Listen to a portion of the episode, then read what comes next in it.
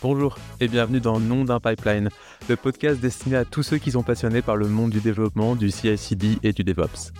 À chaque épisode, nous allons plonger au cœur des mécanismes et subtilités des processus de développement qui façonnent notre quotidien technique. Nous allons décrypter, partager et explorer tout ce qui a trait à l'intégration et à la livraison continue. Je suis Julien Donjou, CEO de Mergify, et avec des invités experts, des visionnaires et des professionnels du terrain, je serai votre guide dans cette aventure. Que vous soyez un spécialiste cherchant à approfondir ses connaissances, ou simplement curieux de comprendre les coulisses de ce monde fascinant, vous êtes au bon endroit. Alors, mettez votre CI en pause, assurez-vous de ne pas être en plein déploiement et préparez-vous pour ce nouvel épisode de Nom d'un pipeline.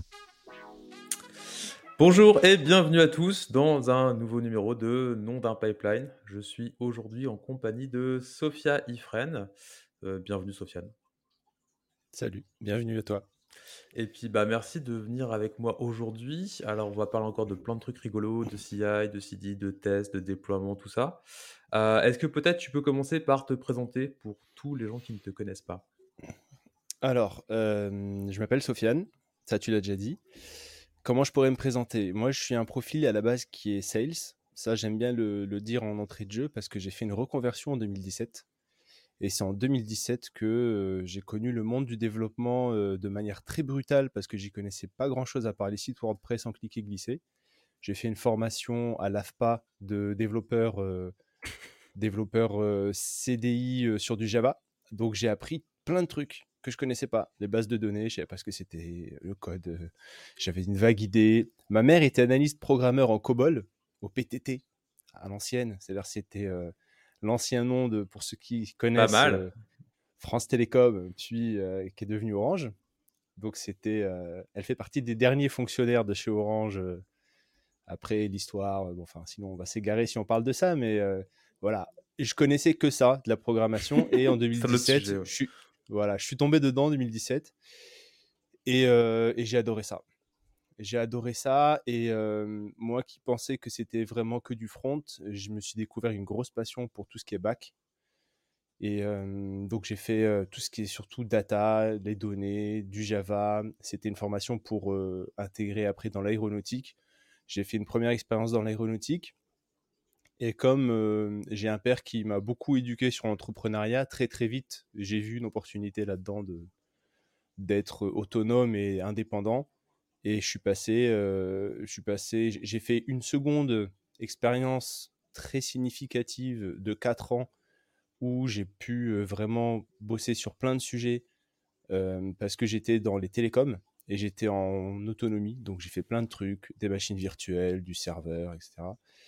Et pour passer rapidement, c'est après ça que je me suis lancé à mon compte. Et aujourd'hui, j'accompagne des clients en start-up, PME. Et des fois, en fait, j'essaie de, varier entre des moments où j'accompagne des clients de moindre taille, où je peux m'éclater, mettre en place plein de choses, et des moments où j'aime bien être dans des équipes plus grandes, chez des grands clients, pour pouvoir bien focus et bien monter en expertise avec des mecs calés, etc. Donc j'essaie de terminer entre les deux.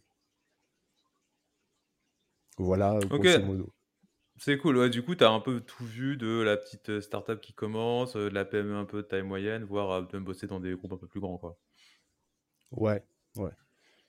J'aime bien, j'aime bien cet aspect-là de pouvoir un peu. Moi, je suis plutôt un profil généraliste parce que tu vois, je suis arrivé sur le tard hein, dans le monde du développement. Je suis arrivé en 2017. En 2017, c'était un peu le, le début de. Il y a eu pas mal de changements les, au niveau des frameworks, au niveau de au niveau de aussi de la manière d'aborder le code. Il y a le DevOps qui est arrivé en compte. On demandait à des développeurs de faire plus de choses. Il y a l'IA qui est arrivé. Donc en fait, moi je suis arrivé plutôt dans un moment où je me suis dit, pour m'en sortir, vaut mieux que je sois généraliste que spécialisé sur un truc et m'enfermer sur un truc. En plus, ça me correspond pas, quoi. Ok, ouais, c'est cool. Du coup, toi, dans les, dans les expériences que tu as pu avoir avec les différentes équipes, Comment tu décrirais, c'est quoi ton ressenti sur, euh, je commence de manière assez large, mais sur tout ce qui va être euh, genre CI, euh, test d'intégration, test unitaire, etc. Comment est-ce que tu vois les choses? Comment est-ce que tu abordes ces problèmes-là dans les équipes dans lesquelles tu passes aujourd'hui? Alors, je dirais que la, le, premier truc que je dirais, c'est on ne le fait que parce qu'on en ressent le besoin. On va pas avoir l'idée de se dire bon, on va mettre ça en amont pour se prémunir de problématiques futures.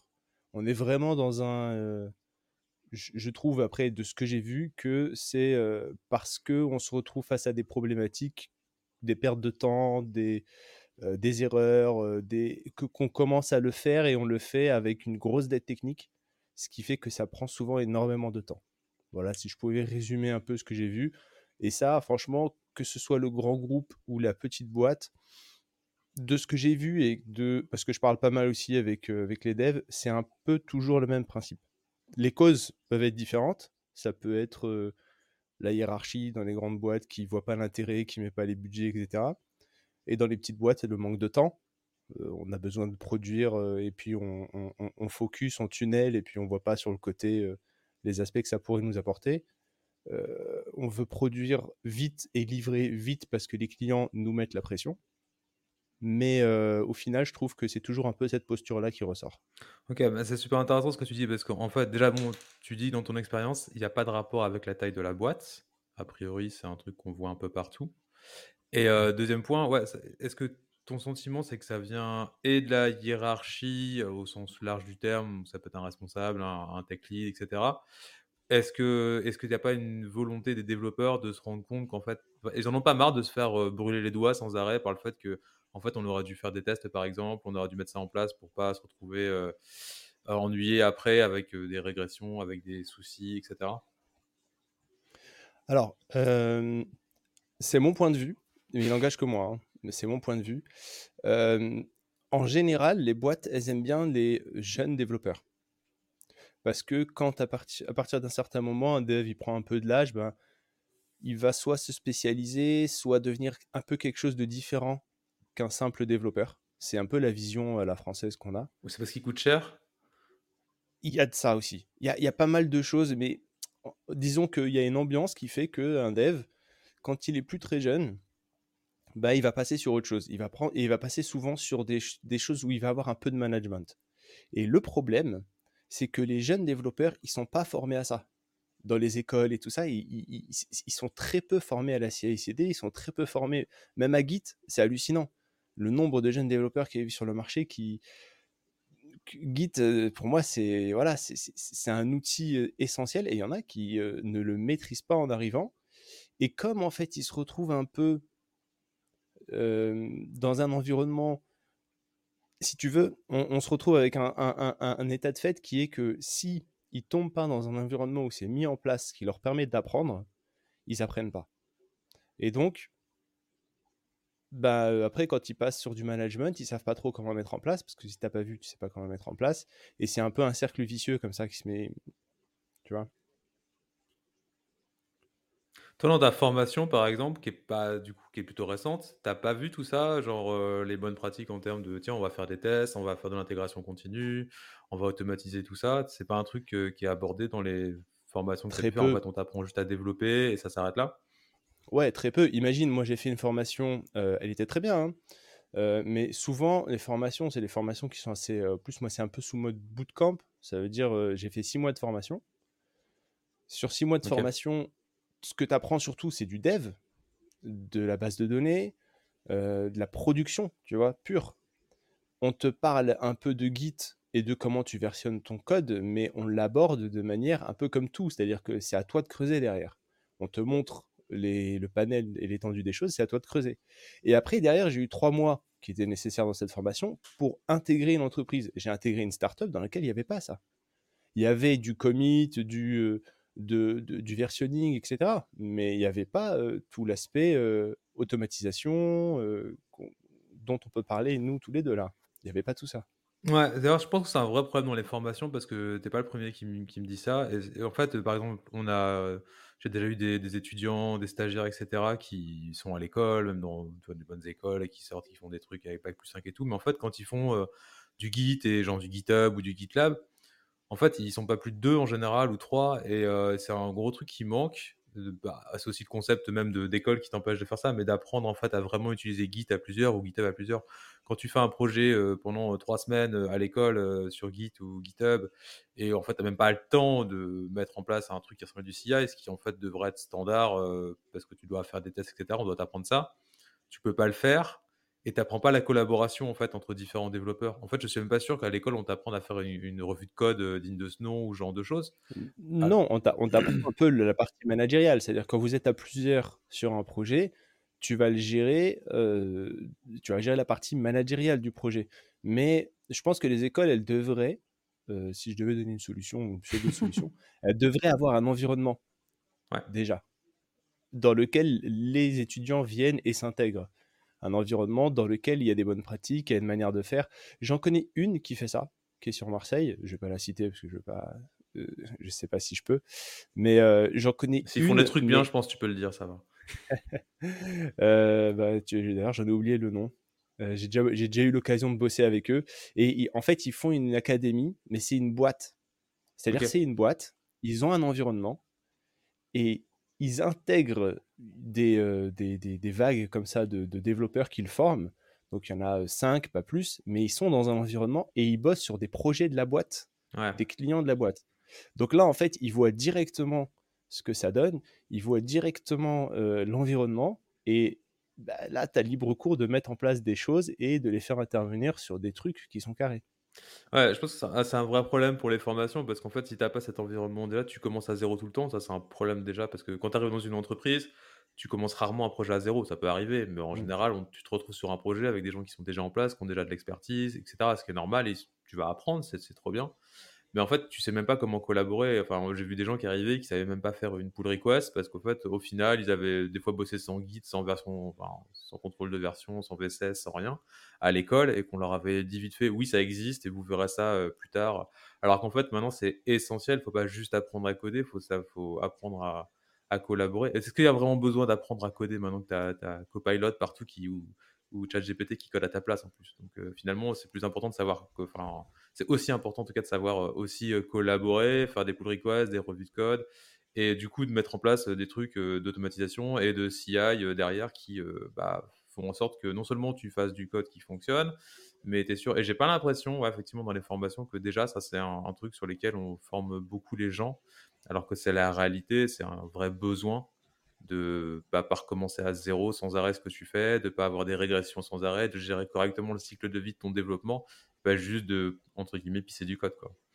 Mm.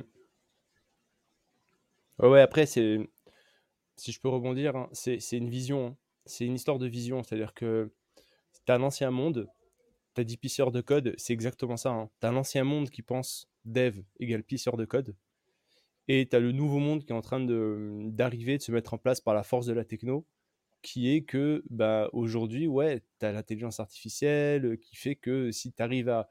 Je, suis bien curieux de voir quelqu'un qui arrive à mettre tout un environnement en place, euh, même à l'aide de ChatGPT, et qui arrive à très bien cerner toutes les fonctionnalités qu'il veut. Il demande à ChatGPT d'écrire les tests, il vérifie que les tests font bien ce qu'il lui dit, il génère le code, si tout est bien intégré, etc., peut, il, peut mettre comme ça en place un truc sans avoir des compétences de code exceptionnelles, tu vois. Ah bah c'est, enfin, j'ai regardé la, keynote de GitHub Universe hier soir et c'est exactement ce qu'ils sont présentés avec Copilot qui est en train d'arriver là ces prochains, qui est déjà arrivé depuis quelques mois avec des nouvelles fonctionnalités ces prochains mois. Et c'est exactement ce qu'ils ont montré, c'est que tu es dans ton dans ton IDE, dans VS Code et tu dis voilà, je voudrais un projet en React qui fait ça, ça, ça tu as un squelette tout fait, tu lui demandes les tests, tu rajoutes un champ, il fait tout quasiment automatiquement. En fait, tout ce qui est pas très intéressant, tout ce qui est un peu mmh. boring, quoi, ennuyeux, bah, c'est fait par euh, l'AI. Et donc, du coup, tu n'as plus vraiment de raison de ne pas faire de tests. La vraie raison de ne pas faire de tests, c'est que soit tu connais pas les outils aujourd'hui qui permettent de faire ça assez rapidement, ce qui est quand même très dommage parce que tu vas vite te retrouver au stade de dinosaure. Euh, et puis, je, je pense quand même que les jeunes générations vont de plus en plus utiliser ce genre d'outils parce que ça va devenir. Est-ce qu'on va te les apprendre à l'école? C'est une autre question encore. Mais, euh, mais parce que ça va vraiment être un complément. Euh, enfin, c'est déjà un complément pour beaucoup de développeurs aujourd'hui qui utilisent GPT ou Copilot ou ce genre de choses pour, pour s'aider. Donc, du coup, tu n'as plus trop d'excuses. Maintenant, il va rester l'excuse de perdez pas de temps avec ça, on n'en veut pas, de, de, ce que je disais tout à l'heure, la hiérarchie. quoi. Mais comment Est-ce que tu as encore besoin aujourd'hui? En plus, normalement, comme tu disais, ça c'est un biais qu'on trouve assez vite en France, c'est que en tout cas dans la peut-être la vieille garde, c'est tu, tu, développes, mais être codeur, être développeur, c'est pas c'est pas un vrai métier. Après, il faut devenir manager ou chef de projet ou t'appelles ça comme tu veux. Ce qui n'est pas du tout une bonne, une bonne piste, une bonne voie à suivre, mais c'est souvent comme ça que ça peut encore se passer. Mais du coup, si ces gens-là deviennent aussi des chefs de projet, des managers, des directeurs, à un moment, ils devraient connaître et comprendre l'intérêt d'avoir du, du CI, d'avoir de l'automatisation, d'avoir des tests. Et non. Mais non, parce que en fait, regarde, si tu veux, c'est trop tôt. On fait passer les gens trop tôt sur des aspects managériaux. On a, je pense, un manque de culture de, de production acharnée et d'apprentissage avant de pouvoir gérer des équipes. Il y a des mecs qui sortent d'école sans chef de projet. Moi, je suis désolé, j'ai dit sur le marché, euh, on a autant besoin de bons devs que de bons chefs de projet. Ils sont nuls, les chefs de projet. Je suis désolé, d'être aussi euh, tranchant, mais tous les chefs de projet que j'ai croisés sont nuls. Parce qu'ils n'ont pas le bagage et, la vision technique derrière. Parce que ils ont. Euh, et d'ailleurs, ça, crée des, ça crée des frictions entre les développeurs et les chefs de projet parce que bah, ils, sont dans le management devient un peu une compétence à part entière, alors que pour moi c'est pas vraiment le cas. Ça devient une compétence à partir d'autres compétences. Mais si tu pousses quelqu'un qui n'a vu que des projets sans CI/CD en tant que manager, bah, il va continuer à bricoler en tant que manager. Et comme il est manager, c'est lui qui décide. Il se sent investi d'une mission décisionnelle. Il va décider mal. Et, il va pas forcément s'appuyer sur les bonnes. Euh, c'est-à-dire, voilà, comme tu as dit euh, il, y a, quelques instants, quand on va venir lui dire oui, mais il y a des bonnes pratiques, le développeur peut-être saura pas trop l'expliquer, le mettre en avant, qu'il faut mettre ça, etc. Il ne saura peut-être pas aborder l'aspect business. Euh, et, et, le mec de l'autre côté, le manager, il va dire non, j'ai jamais fait comme ça, on va pas commencer à faire n'importe quoi, je dois produire, me prends pas la tête avec tes trucs de geek, tu vois. C'est un peu ça. C'est un peu vraiment ça le, le rapport que je vois aujourd'hui. Ouais, ça fait gadget quand tu connais pas et que tu l'as jamais. Ouais, je sais pas. Mais en fait, ça, c'est un vrai problème qu'on trouve beaucoup. Alors, pour le coup, je le trouve beaucoup dans les boîtes françaises où en fait, tu n'as qu'une seule track pour les ingénieurs qui est tu développes pendant 3 à 5 ans et après, tu dois passer chef de projet et devenir un peu manager, ce qui n'est pas forcément la volonté de tout le monde, mais tu es coincé. C'est assez difficile. Les boîtes américaines sont beaucoup plus mieux structurées souvent comme ça. Alors, il y a des boîtes françaises maintenant qui copie ce modèle et c'est cool.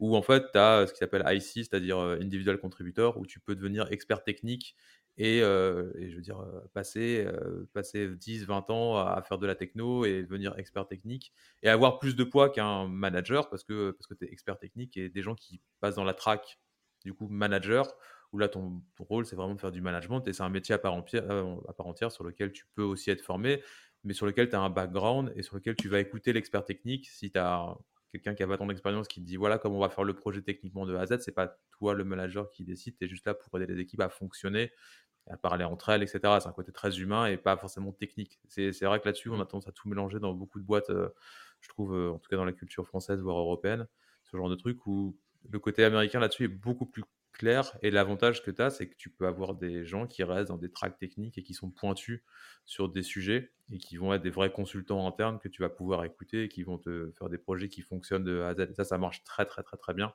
Euh, enfin, tu vois vraiment la différence entre les, deux cultures et le résultat sur la qualité des projets et sur, euh, et le fonctionnement des équipes en général. Bah, tu vois, euh, je ne savais pas vraiment qu'il y avait ce modèle de fonctionnement mis en place, mais moi, c'est un peu comme ça que c'est vraiment ce que j'essaye de devenir à terme. C'est-à-dire, moi, mon objectif, si tu me demandes aujourd'hui, c'est quoi mon objectif à, moyen à long terme, c'est vraiment ça. C'est la posture de consultant, je l'aime, j'aime beaucoup ça. Et j'aime beaucoup euh, l'expertise technique, je ne veux pas l'abandonner.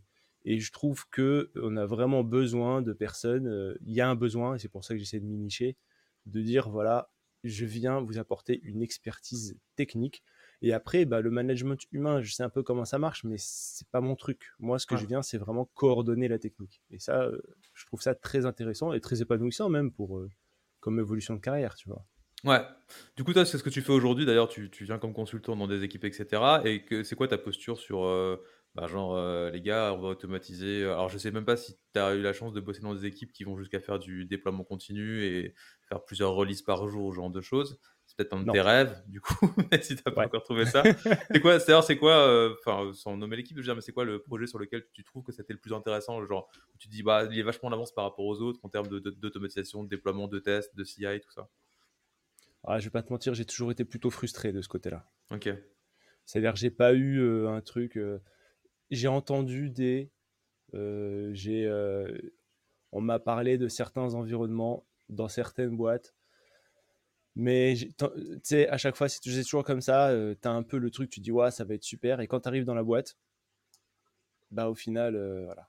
Ce qu'on en dit et ce qui est vraiment en place. Euh, T'es déçu Ouais, voilà. J'ai beaucoup plus de déception à ce niveau-là que de, que de trouver des environnements vraiment carrés, etc. Je sais qu'il y a des. Et encore, je, je, je, sais pas. C'est que des, voilà, que des oui dire. Moi, quand j'interviens, en général, c'est plutôt que on, est en plein dedans et a des grosses problématiques et on a besoin de quelqu'un pour. Encore une fois, tu vois, c'est on est vraiment réactionnaire et on a besoin de quelqu'un qui ait les bonnes réactions, les bons automatismes rapidement pour remettre le truc sur le chemin. J'ai deux clients vraiment où j'ai vu des trucs qui avaient été initiés dans la CI. Donc je te parle pas de CD parce que non, je n'ai pas vu ça. Euh, en CI. Euh, voilà, il y, a toujours il y a toujours une interruption de service, il y a toujours, euh, il y a, toujours. en plus, moi, j'interviens dans le B2B et dans le B2B, c'est pas comme dans le B2C, c'est on se permet beaucoup plus de latence à ce niveau-là. voilà, on a juste à dire aux utilisateurs que c'est pas disponible de tel à tel moment et puis et puis voilà. Et et j'ai fait une startup où c'était du B2C, mais c'était c'était pas non plus un truc. Euh, voilà, c'était des images Docker avec du Kubernetes derrière et, euh, du GitLab CI. Euh, mais c'était fait par une boîte externe et il y avait toute une tambouille interne. En fait, ils déployaient les applications de leurs clients via leur.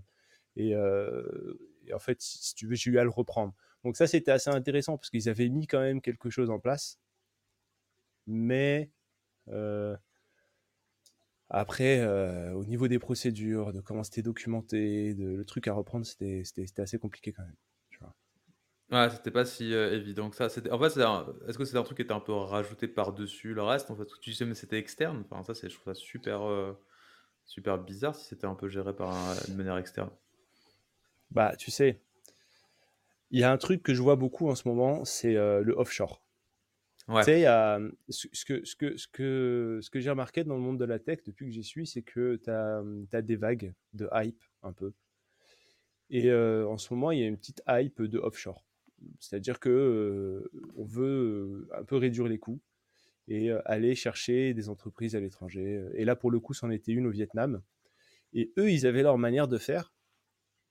Où ben, ce qu'ils faisaient, c'est que ils, ils avaient un environnement sur Kubernetes avec, euh, avec leur pod et chacun de leurs pods, plus ou moins, était une application de leur client. Donc, ils avaient des manières d'automatiser les trucs et quand ils poussaient le code, ils étaient sur GitLab. Il y avait euh, un système qui se mettait en place euh, d'intégration continue. Mais encore une fois, dans tout ça, ils développaient à l'ancienne, donc il n'y avait pas de test. Pour prendre un exemple, tu vois, c'est-à-dire que c'était, c'était mis en place juste parce qu'il y avait un côté pratique au fait que ils pouvaient gérer plusieurs clients et plusieurs projets avec un orchestrateur. Mais ils se prenaient pas la tête à se dire euh, on va mettre en place un, une, un pipeline technique. Tu, vois tu vois, si tu veux, l'approche n'est pas la même. Et c'est pour ça que je te disais, c'est vraiment une histoire de vision et d'approche. Et c'est plutôt dans le sens, voilà, on veut mettre un truc pour pouvoir euh, nous faciliter parce qu'on sait que ça nous fait gagner du temps, euh, plutôt que euh, on veut mettre en place un truc robuste. Et dans, dans ce genre de cas, est-ce que tu as des équipes de QA, c'est-à-dire des gens qui s'occupent de l'assurance qualité, voire qui font des tests à la main, que sais-je, dans, dans, ce genre de projet ou d'autres que tu as pu faire? Est-ce que tu as déjà vu ce genre d'équipe ou c'est un truc qui est même pas existant Alors, dans, dans, dans, ce projet-là dont je te parle, c'était une startup, donc c'était inexistant. J'ai vu des tests un peu dans, dans des compte un peu plus grand. Mais en général, euh, pas, je n'ai pas intervenu sur des euh, clients dans lesquels il y avait des équipes dédiées. En général, c'est souvent une tâche qui incombe au chef de projet.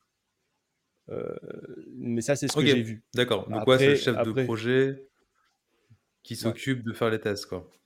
C'est ça, c'est le chef de projet. As, par exemple, je suis intervenu sur un, truc où c'était pas mal parce que j'ai pu voir un peu. Si tu veux, j'ai d'ailleurs quitté cette mission parce qu'il y avait le plafond de verre de maintenant que ça marchait, ils n'auraient pas voulu mettre en place des trucs supplémentaires, tu vois. Et, mais par contre, elle était intéressante parce qu'on partait d'un bousin, d'un truc en Java euh, qui, était, euh, vraiment euh, avec plein de consultants qui étaient intervenus, avec une hiérarchie ou un management très dur où on leur avait dit tu règles le souci point donc ils avaient fait plein de bouts de code juste pour régler le truc il n'y avait pas de test il y avait c'était vraiment un truc voilà et je suis arrivé et c'est là d'ailleurs sur cette expérience là que je suis passé tech lead parce qu'en en fait quand je suis arrivé j'ai pris le truc en main et ils avaient vraiment un besoin, ils ont recruté plusieurs développeurs, et ils m'ont dit écoute mec, tu as le profil, vas-y, fais, passe. Et, c'est là-dessus un peu que j'ai euh, que j'ai eu mon appétence de, de gérer un peu les équipes techniques. Donc on a repris le truc. C'était euh, donc pour te donner un peu l'environnement, il y avait un orchestrateur Jenkins. C'est lui qui faisait tout. Il faisait tout. Donc euh, même même les commandes sur les serveurs, elles étaient écrites en dur dedans. voilà.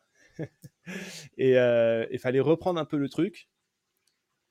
Euh, on avait un peu de, dashboard avec euh, du Kibana, mais voilà, on, voyait plein de problèmes et il fallait bah, gérer les problèmes les uns après les autres. Et on éliminait les problèmes parce que bah, y avait des lenteurs, il y avait des, des queries N plus 1 qui, était, qui, qui faisait ralentir tout le truc. Enfin voilà, fallait, fallait vraiment reprendre la technique et, euh, essayer de dégrossir tout le legacy qu'on avait.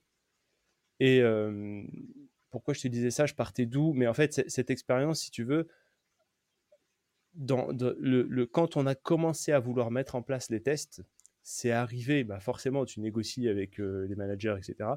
C'est arrivé par c'est au chef de projet de faire ça. Il y avait deux chefs de projet et il fallait qu'il y ait au moins l'un des deux qui se euh, spécialise sur écrire les cahiers de texte. C'était des tests euh, fonctionnels. J'ai oublié l'outil qu'il utilisait, mais en gros c'était ça. Voilà, toi tu vas commencer par rédiger des textes, des tests fonctionnels. Euh. Quand tu dis les tests rédigés, c'était dans genre en français, il faut faire ci, il faut faire ça, ou c'était des trucs un peu plus automatisés, ou c'était un outil spécial. Non non, c'était c'était rédigé d'abord à la main, pour ensuite mettre en place via du via du Selenium avec Python ou des choses comme ça, tu vois. Et euh, c'était, c'était le but. C'était en 1995, c'est ça Ça fait un peu. Non, même pas. Oh là là, mon dieu. Ok, non, non, c'est, un peu old school cette, ce genre d'approche et j'ai du mal à croire que ça se faisait encore récemment, mais, euh, mais pourquoi pas. Bah, euh, c'était il y a deux ans. Hein. Ouais, non, mais je, je, je, te crois, mais c'est vrai que c'est assez. Ok, ok, pourquoi pas. Hein. En fait, j'ai l'impression que tu interviens beaucoup en mode pompier en fait sur toutes ces missions à chaque fois et qu'en fait, comme tu disais, tu parlais de plateforme vert et en fait, ce mode pompier, il s'arrête quand le feu il est éteint, mais il n'y a pas du tout de question de. Et si on faisait en sorte que cet incendie ne revienne jamais? Ouais, c'est un peu ce que j'ai, vraiment. Hein. C'est un peu vraiment le. Si, tu, si je devais résumer le retour d'expérience que j'ai jusqu'à présent, c'est ça. Ouais, on était toujours en fait, tu arrives trop tard et personne comprend finalement dans, dans toute la gestion du projet peut-être un peu au niveau tech, mais en tout cas même niveau décideur, que ce serait cool en fait de mettre des trucs en place pour pas que ça brûle à nouveau et qu'on ait un, un truc plus solide de manière plus pérenne quoi.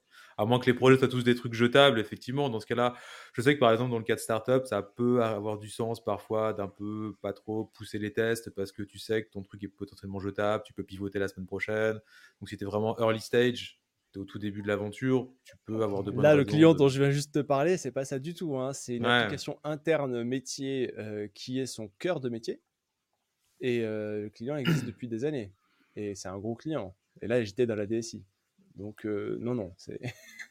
ouais, là, c'est pas cool du tout, quoi. Et t'arrives pas, toi, du coup, à avoir du poids sur ce genre de, de truc, c'est-à-dire d'expliquer. Parce que ton rôle, c'est de consultant. Après, quand on est consultant, mm. j'ai été consultant aussi il y a quelques années. Moi, j'aime bien ce rôle parce que, du coup, bon, bah, des fois, on t'écoute pas, mais vu que externe, au moins si on t'a pas écouté, tu te sens pas, tu te dis bah écoutez, moi je vous ai facturé la journée, je vous donne mes conseils, si vous les écoutez pas, c'est votre problème.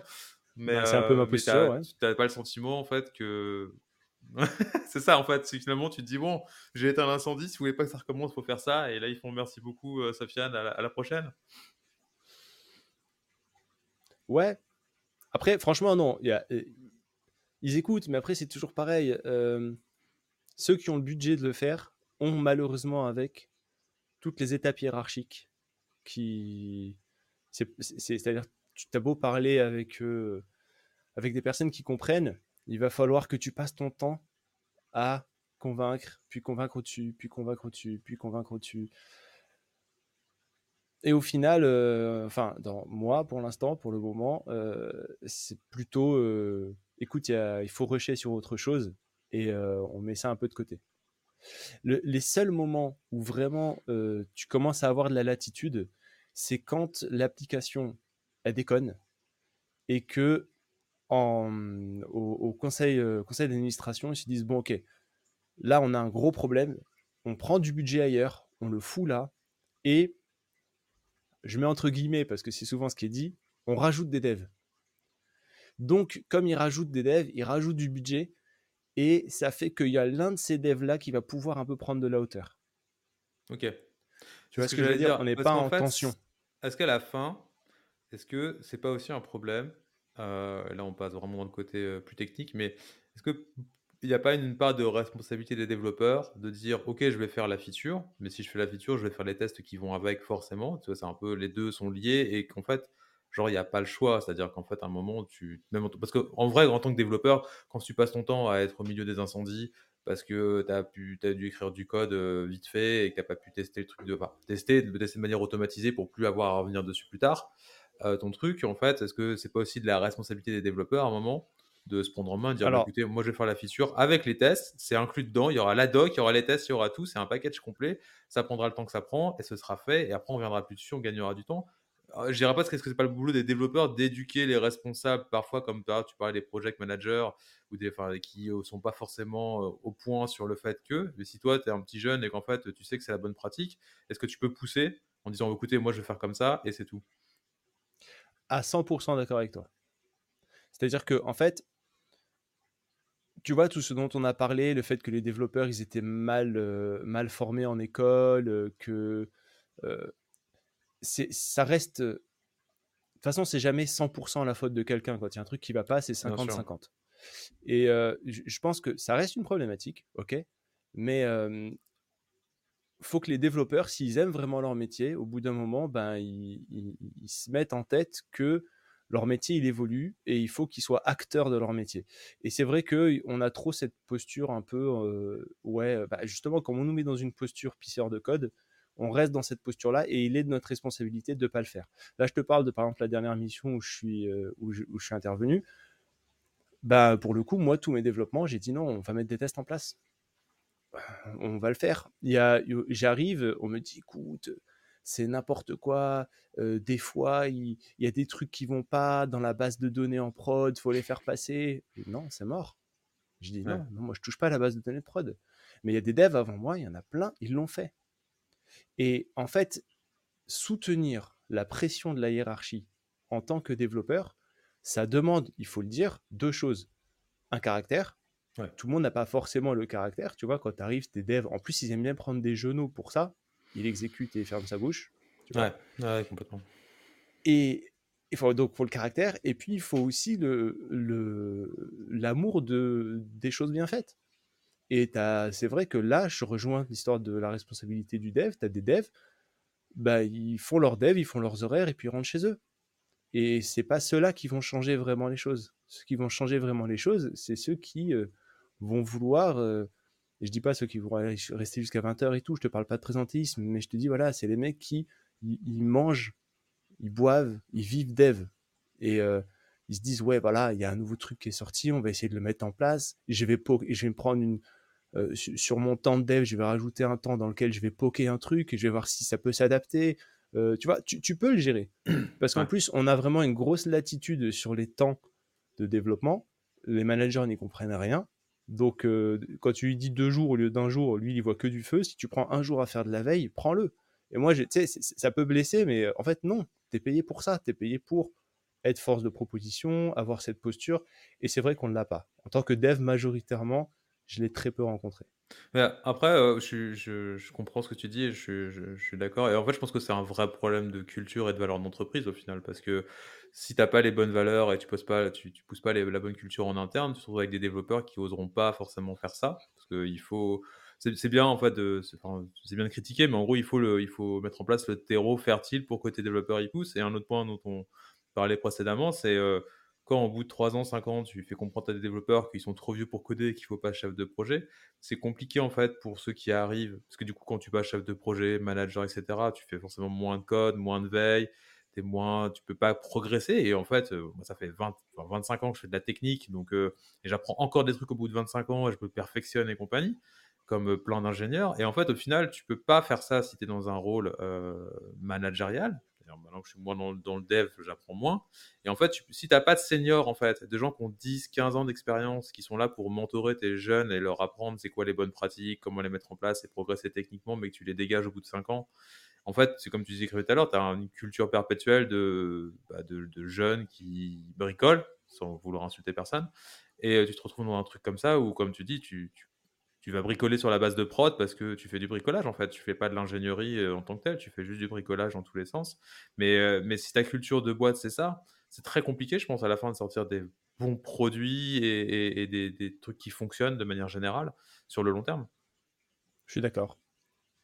Je, pour moi, je suis totalement d'accord avec ça. Du coup, si ça arrive, euh, allez, allez bosser ailleurs parce que ça va pas du tout. En fait, c'est un problème de culture d'entreprise et de valeur d'entreprise qui est pas qui est pas bonne. Enfin, j'ai l'impression que c'est ça le un peu le résultat. Parce que comme tu dis, la faute est partagée entre les juniors qui vont pas euh, euh, se rebeller en disant ok on va faire des tests etc mais en même temps le terreau est pas fertile pour ça d'un autre côté ils vont devoir passer potentiellement manager chef de projet euh, et plus pouvoir continuer leur expertise technique et donc ils vont devoir répéter le même schéma sur les prochains qui arrivent et du coup on s'en sort pas et, la hiérarchie comprend pas les gestions les, sortes de budget compagnie ça je comprends tout à fait effectivement mais c'est pas qu'un problème d'argent c'est aussi un problème de, culture et de, partage de connaissances et de recherche d'expertise et comme tu disais finalement un peu même de passion pour ceux qui veulent s'y mettre se mettre là-dedans. Et si tout ça c'est pas c'est pas propice à ça dans l'entreprise faut ouais faut, faut, faire autre chose en fait finalement bah, tu vois moi j'ai euh, j'ai un deuxième volet de, de, de ce en quoi j'interviens. Je fais du consulting mais je, fais aussi de la formation de développeurs qui sont en CDI qui veulent passer consultant et justement leur transmettre tout ça pour qu'ils puissent euh, parce que je pense et je suis persuadé que euh, la solution, après c'est peut-être un biais que j'ai parce que je suis très euh, éducationnel, mais je, suis persuadé que la solution, elle est éducationnelle. C'est-à-dire qu'il y a un marché à éduquer. Il y a, euh, il y a des gens à éduquer et à, et à leur montrer et à leur démontrer qu'il y a des choses à mettre en place, qu'il y a une posture à avoir et qu'il y a, comme tu as dit, une culture à changer. C'est vraiment une culture d'entreprise à changer. Et là, je suis, euh, pour ça, je t'ai dit, j'ai rien à redire sur ça. Je suis 100% d'accord avec toi et c'est vraiment ce que j'ai constaté. Ouais, non, mais là-dessus, je pense qu'on est, on est, on est d'accord. C'est, y a, on le voit chez nous, euh, de la manière dont on bosse, par exemple, chez Mergify, où on a tout automatisé, on a euh, des tests dans tous les sens, unitaires, fonctionnels, il n'y a, a pas une seule n'y a pas une seule pull request qui émergeait sans un test modifié ou ajouté, etc. Et c'est obligatoire, il n'y a même pas de débat. On n'a pas de, on n'a pas de QA, on a les tests sont faits dans le CI de A à Z, tout ce qui est par aussitôt en prod, donc c'est on continue, on déploie 30 fois, 40 fois par jour, euh, autant de cas de paires à merger, quoi, grosso modo. Et, euh, tous les gens qui sont arrivés chez nous ces dernières années hallucinent complètement parce qu'ils n'ont jamais vu ça. Alors que pour nous, ça nous paraît normal et c'est standard dans beaucoup de boîtes et de startups avec qui on bosse euh, aux États-Unis, par exemple. Et c'est sûr qu'il y a beaucoup de boîtes qui on discute en France qui rêvent d'avoir ça et qui se disent OK, comment on y va, comment on fait? Et il y a énormément d'accompagnement. Du coup, il y a des gens que ça n'intéresse pas et des boîtes dont ça n'intéresse pas de travailler comme ça de manière ultra efficace et qui ne voient pas la valeur de bah, d'avoir des jeux de tests automatisés où en fait quand tu écris une nouvelle feature, tu es sûr à 100% qu'elle fonctionne et que tu n'as rien cassé. C'est quand même un truc de fou quoi et tu peux la mettre en prod dans la demi-heure. C'est quand même un peu, un peu le rêve absolu de n'importe quelle boîte. Alors, quand tu es une boîte qui fait du SaaS, ça a encore plus de sens de pouvoir faire ça que si tu fais un intranet. Quoi. Mais, euh, mais dans tous les cas, c'est un, un, truc qui est top à, aller chercher. Et je pense qu'il y a des boîtes qui veulent le faire. Et c'est cool, du coup, d'avoir des consultants qui sont capables de les emmener dans, cette direction-là. Mais euh, c'est vraiment une volonté que tu dois avoir derrière. Mmh. Après, pour les, pour les boîtes euh, qui sont pas trop forcément SaaS, etc., il y a, y a un truc qui, est, qui n'a pas de prix, mais qui est très palpable. C'est, ils se plaignent toujours du turnover, du fait que les devs ils sont, ils, sont pas bien, ils, se barrent, ils n'arrivent pas à recruter. Ils se plaignent aussi des erreurs que font les devs, des fois d'inattention, de trucs comme ça, qu'après ils mettent 4 jours à les rattraper. Bah, voilà. Ah ouais, maintenant. voilà, tu vois, ne, ne, vous prenez pas la tête, elle est là la solution. Mais comme je t'ai dit, c'est plus une histoire de culture, de mindset, de tout ça que de fric en fait. Parce que des fois ils l'ont le fric, mais ils ne le posent pas là-dessus parce que parce qu'ils ne voient pas, ils sont pas éduqués à ça. C'est ce que tu ne vois pas, c'est ce que tu disais tout à l'heure en fait, c'est une question de vision. Nous on a une vision très long-termiste par exemple chez nous et donc on mm. sait que le coût d'entrée il peut être un peu élevé parce que former les développeurs, par exemple notre suite de tests, c'est on fait des on fait des tests euh, sur euh, github.com donc on fait des vrais tests qui vont parler à GitHub, on les enregistre dans, dans des fichiers à plat pour pouvoir les rejouer dans le CI et compagnie. Il y a une vraie courbe d'apprentissage euh, de je sais pas bon, quelques semaines pour pour les développeurs quand ils arrivent, ils ont vraiment prenant le pli de comment ça fonctionne, ça ralentit, mais la vitesse que tu as après derrière, à long terme, la valeur, on ne ferait pas ce qu'on fait aujourd'hui euh, en quelques années avec une petite équipe de dev si on n'avait pas fait tout ça. On serait par terre en fait déjà. En fait, parce qu'on a une vision à long terme de tout ça. Et je pense que si tu n'as pas une vision mmh. à long terme dans ta boîte et dans, ton côté tech de ce que tu fais, en disant en fait c'est fait pour durer, c'est pas juste euh, on met le truc sous le tapis, on passe à autre chose tout le temps.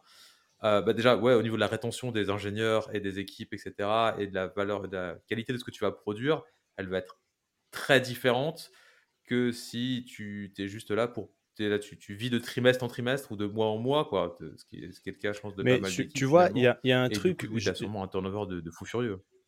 Il y a, y a, un truc sur lequel je rebondir. Là, tu vois, la manière dont on parle, ça me fait penser à, quelque chose qui est important quand même.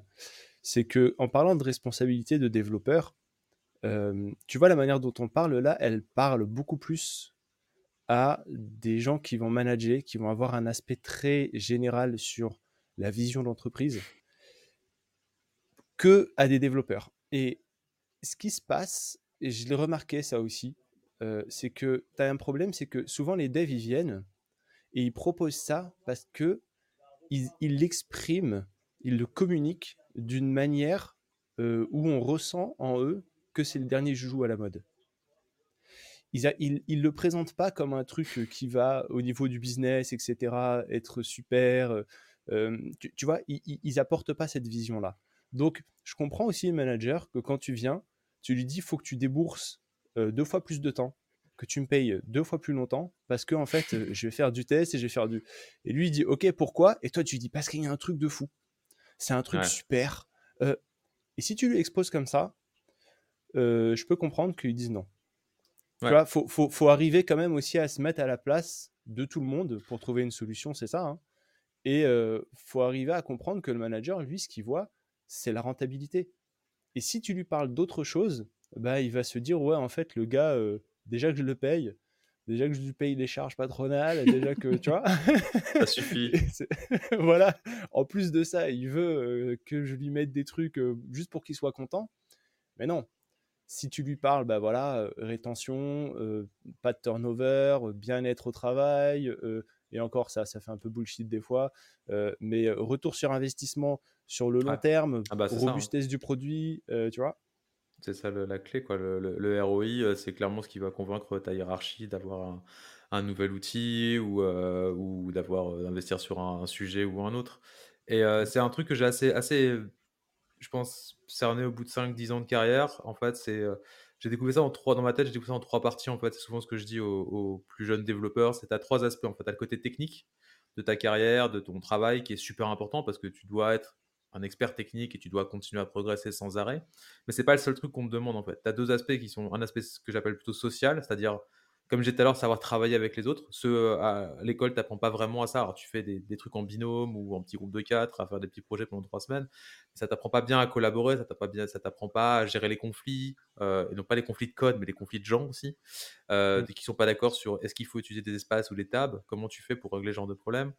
Euh, donc, tu as tout cet aspect social de, bah, de travail et de vie en entreprise, de travail en équipe, parce qu'en fait, tu développes jamais un projet tout seul. Alors, toi, oui, le soir pour rigoler ou le dimanche après-midi dans ton garage, mais en entreprise, tu pas tout seul et il y a tout un aspect presque politique parfois, etc. Donc, tu n'es pas obligé d'être expert dans ce domaine-là, mais au moins le côté social de, de bah, bien savoir travailler avec tes collègues, d'arriver peut-être à l'idée des fois des aspects ou des projets entiers selon comment tu te sens. Ça, c'est super important à développer. Tu peux pas juste être tout seul dans ton coin et travailler euh, sans parler à personne parce que ça, ça fonctionnera pas à long terme. Et l'autre aspect, c'est l'aspect business. C'est comprendre ce que tu fais, la valeur que tu euh, délivres euh, au quotidien quand tu fais du code. Parce que j'ai vu beaucoup, beaucoup de gens qui sortaient d'une école, très bonnes écoles techniquement. Pareil, j'en citerai pas, mais il y en a qui sont très, très bien, qui te forment avec Vraiment, tu sais tout faire de A à Z. Tu connais tous les ordinateurs, c'est super. Mais en fait, tu arrives dans une boîte et tu dis Ah, bah c'est cool, mais on va tout réécrire de zéro maintenant parce que moi, je sais tout faire de zéro. Ça va me prendre 5 ans, vous allez voir, c'est cool. dis, mais la valeur que tu génères, elle est nulle en fait. Le ROI, il est mmh. zéro. Quand tu vas faire un beau truc, tu auras tout réécrit, c'est tout beau, tout joli, tu maîtriseras tout le code. Mais en fait, on s'en fiche, c'est pas ce qu'on te demande à la fin. À la fin, c'est, comme je disais tout à l'heure, c'est dans quel contexte tu fais ce code, pourquoi, et euh, comment tu maximises le ROI. Donc le retour sur investissement. Alors effectivement, quand tu es développeur, c'est un peu ennuyeux, surtout quand tu débutes, de s'intéresser à ça.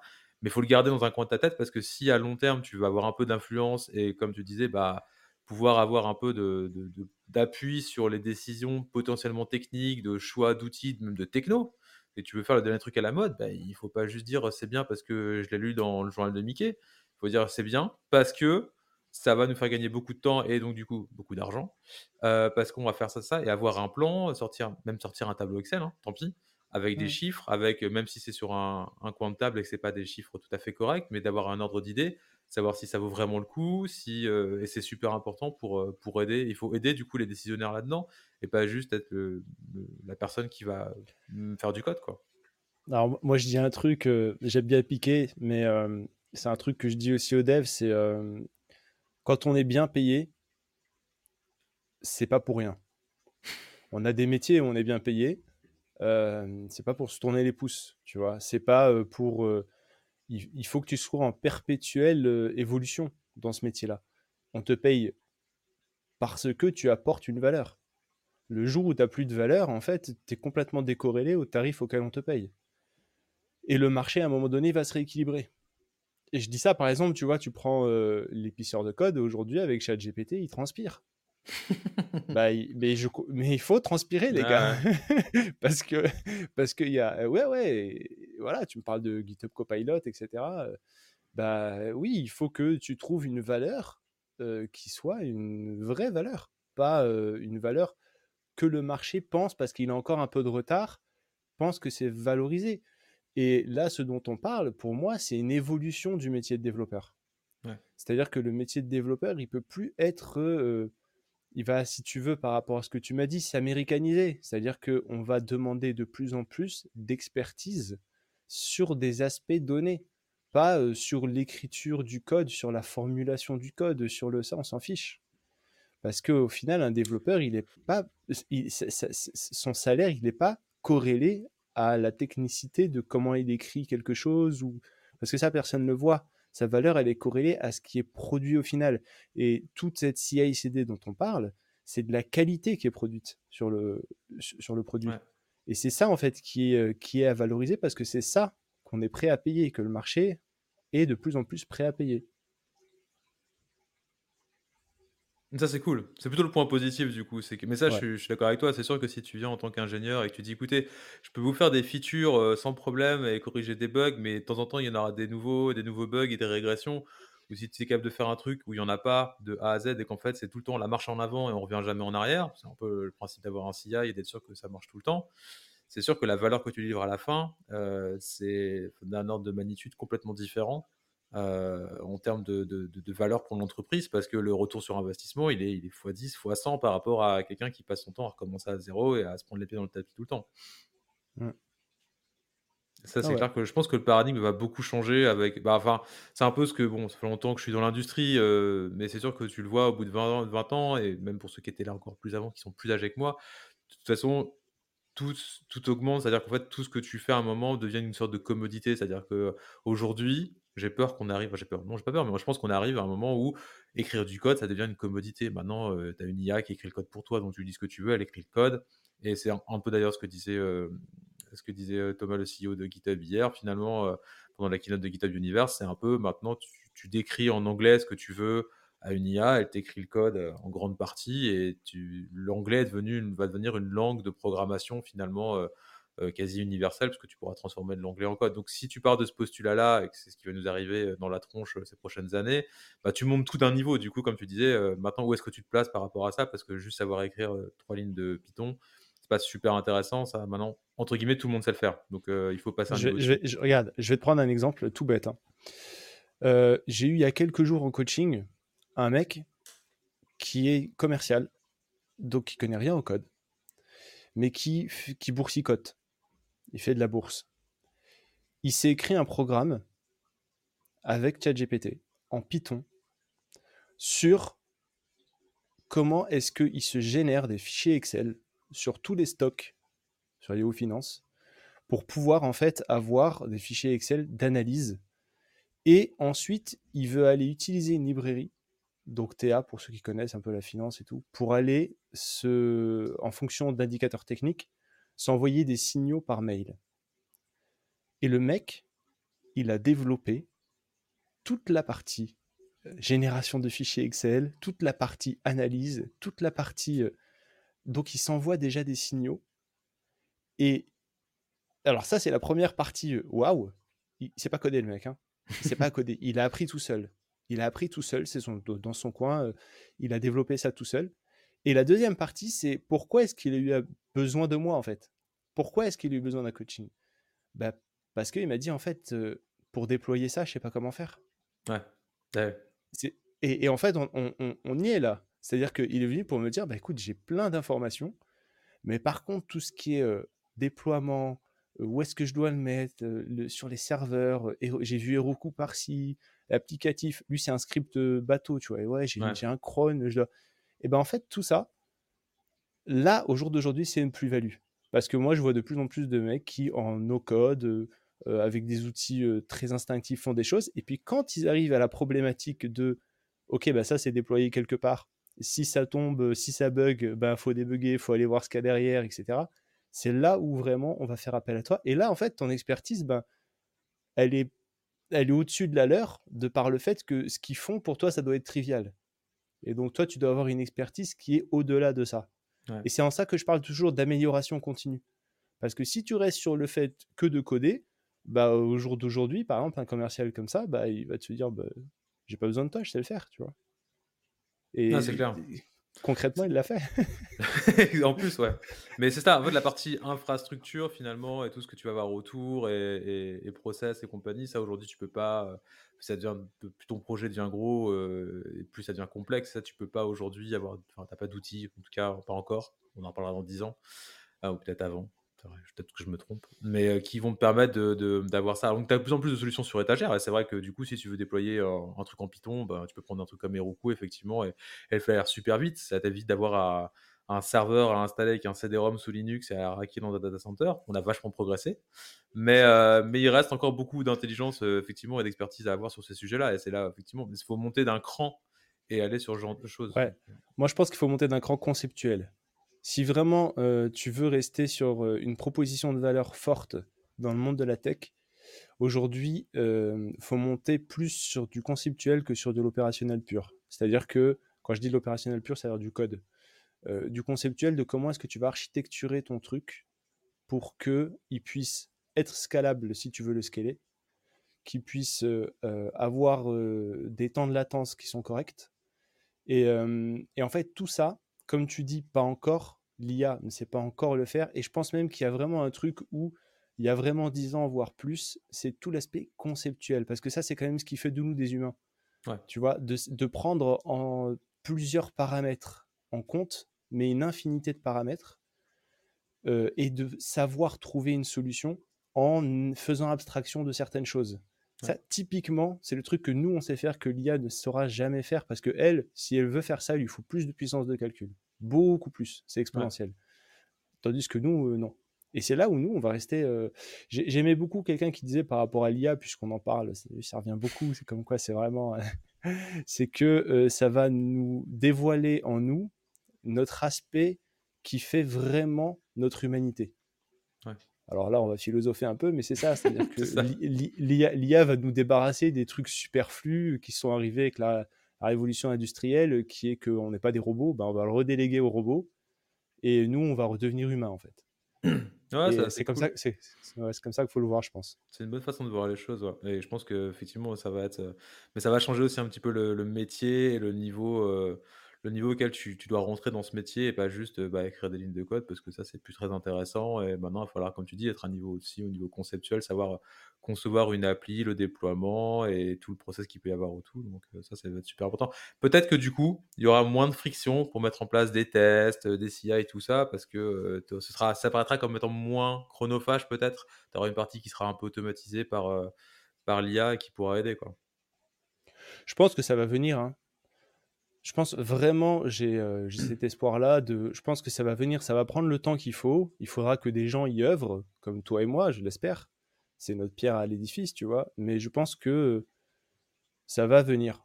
Un jour, hein, il y, a, y, a, y, a, un DSI qui va taper sur ChatGPT quel est l'avantage de mettre, d'intégrer une CI/CD complète sur un produit qui et il va se rendre à l'évidence, tu vois.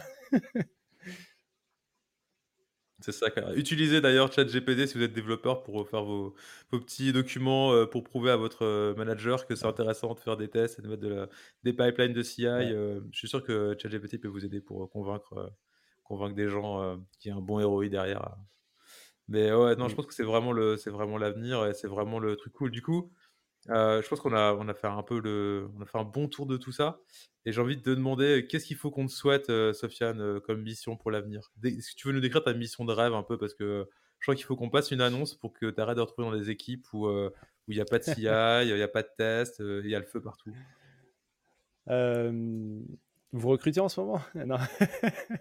en fait, ouais, il, faudrait, il me faudrait vraiment ce que j'aimerais. pas cette année en tout cas, mais.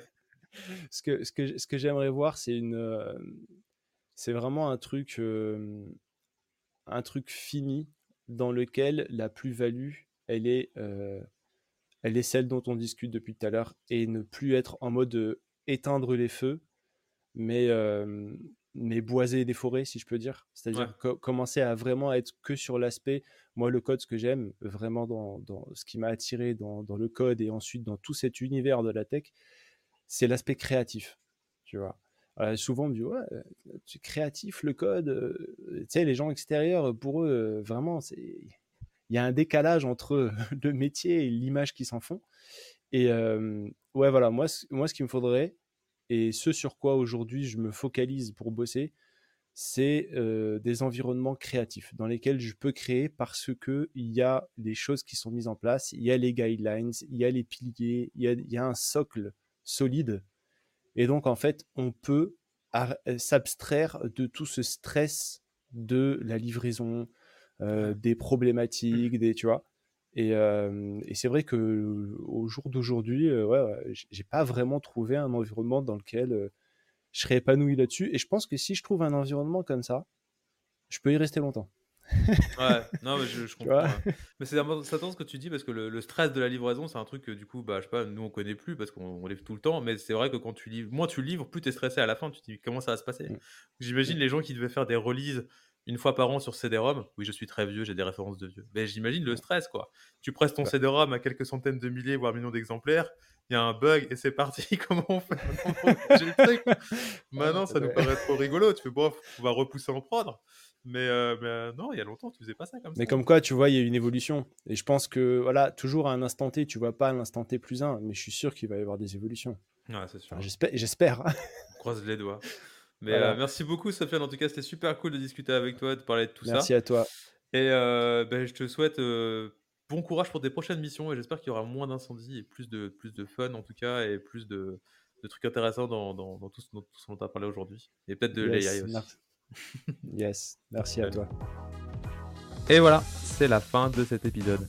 Un grand merci à vous de nous avoir écoutés aujourd'hui dans cette exploration du monde fascinant du DevOps.